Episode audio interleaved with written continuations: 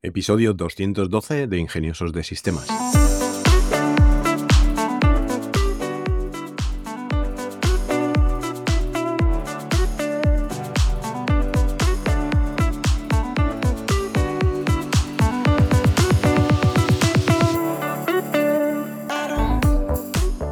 Hoy es martes 7 de enero de 2023 y como mañana tendremos una sorpresita, hoy empezamos una serie de 12 episodios que se emitirán cada martes y que servirán como guía para todo aquel que quiera emprender online.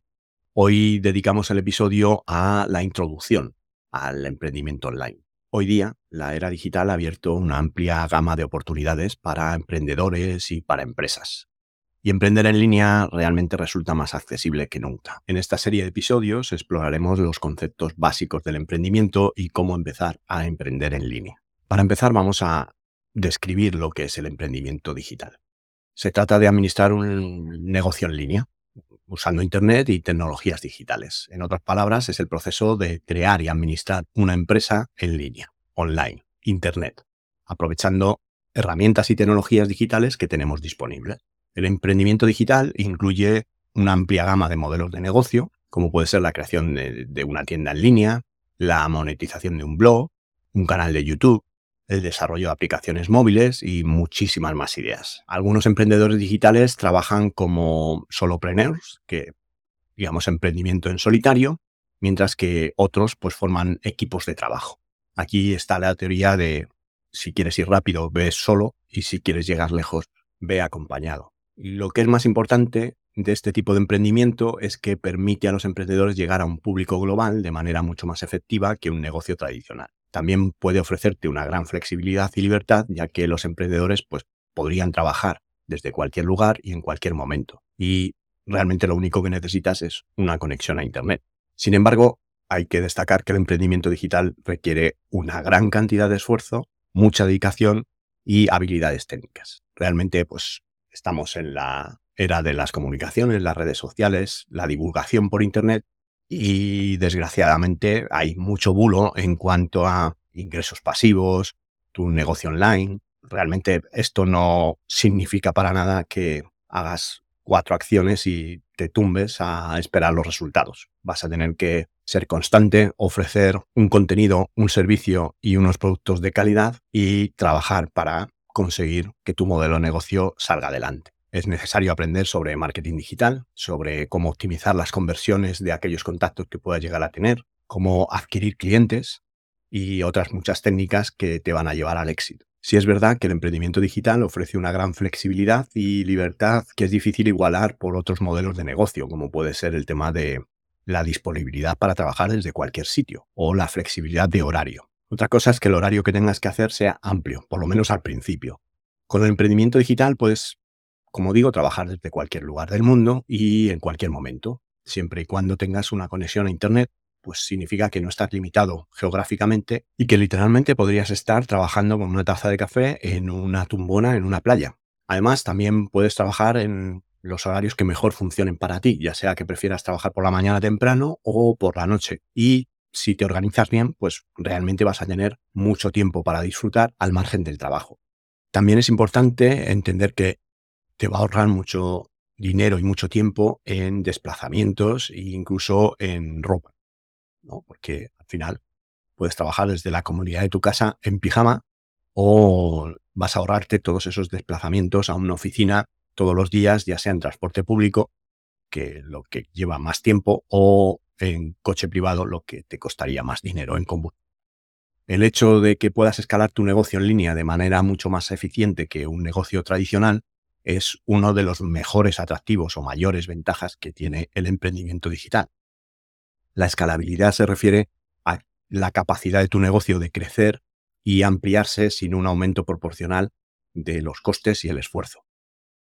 Si te dedicas a vender cursos en línea, pues puedes ir haciendo cursos, que estos cursos se van a vender a un público que cada vez puede ser más grande a medida que te conocen y no por eso requiere que tú contrates más personal para hacer esos cursos. Al final tú tendrás una capacidad de hacer cursos y podrás decidir cuántos cursos a la semana o cuántos cursos al mes quieres generar. Y a partir de ahí, pues eh, serás tú quien decida cómo escala tu negocio. Emprender en línea pues tiene muchas ventajas, como puede ser el alcance geográfico. Un negocio en línea pues tiene un alcance global, puedes llegar a todo el mundo.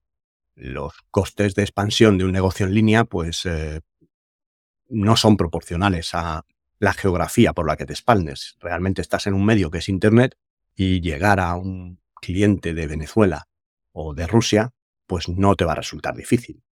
Otra de las ventajas que tiene el emprendimiento en línea es la automatización de ciertas tareas, las herramientas digitales de hoy en día que permiten automatizar muchos de los procesos de administración y facturación, por ejemplo, de una empresa o tratamiento de la información que puedes automatizar en vez de estar realizando tareas rutinarias todo el día. Y ya hemos hablado un poco de la flexibilidad que tiene al solo necesitar una conexión a Internet.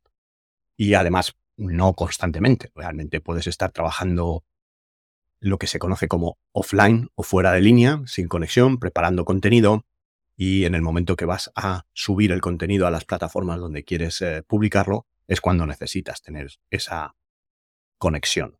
En cuanto a las tecnologías que te van a ayudar a que tu negocio digital sea más llevadero, pues vas a tener automatización para facturación y cobros, utilizando herramientas en líneas que puedan conectarse con las pasarelas de pago y que cuando un usuario realice una compra, pues eh, la automatización le envíe la factura.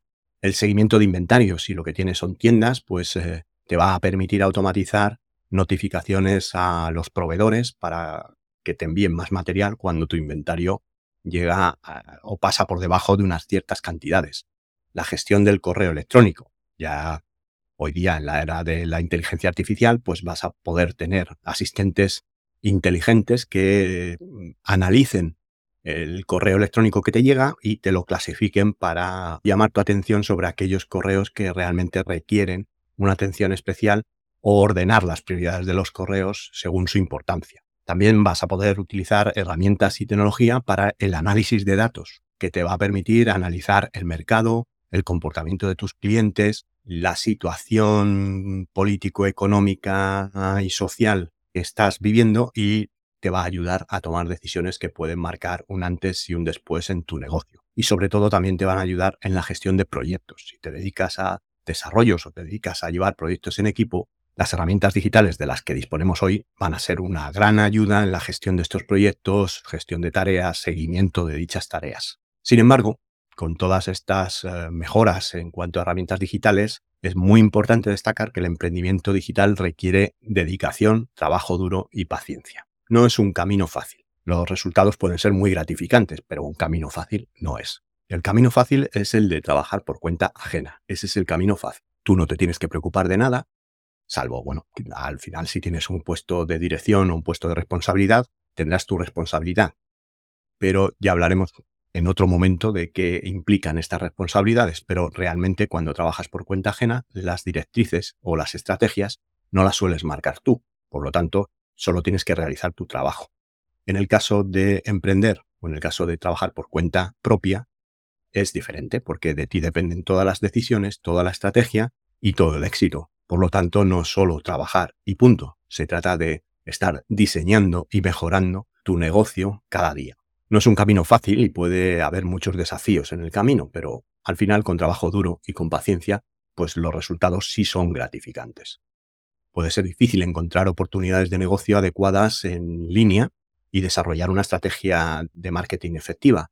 También puede ser un desafío adquirir habilidades técnicas, si no te gusta mucho la técnica, necesarias para administrar un negocio en línea y crear tu presencia en Internet sólida y efectiva. Pero con el tiempo, la dedicación y alianzas, por ejemplo, con socios o con miembros del equipo, pues puedes superar estos desafíos y ver resultados positivos que poco a poco te van a animar a seguir consolidando este negocio para que sea un negocio sólido, desarrolles una comunidad en línea y crees contenido valioso y atractivo para optimizar tus conversiones y hacer crecer tus ingresos. Y ya por último, para despedir el episodio, pues Recordarte que en tenolitas.com dispones de un servicio de asesoría tecnológica en el que puedes preguntar por tecnología, emprendimiento, negocios digitales por 5 euros al mes o 50 euros al año si prefieres pagar la cuota anual. También te invito a seguirnos en nuestro canal de Telegram, tenolitas.com barra Telegram, o en el enlace que tienes en las notas del programa, donde podrás ver contenido más visual y específico que es difícil de explicar en un podcast. Por mi parte, no mucho más, agradeceros otra vez que estéis ahí, vuestro apoyo, vuestra difusión y vuestros me gusta o cinco estrellas en Spotify o en la plataforma donde me escuchéis.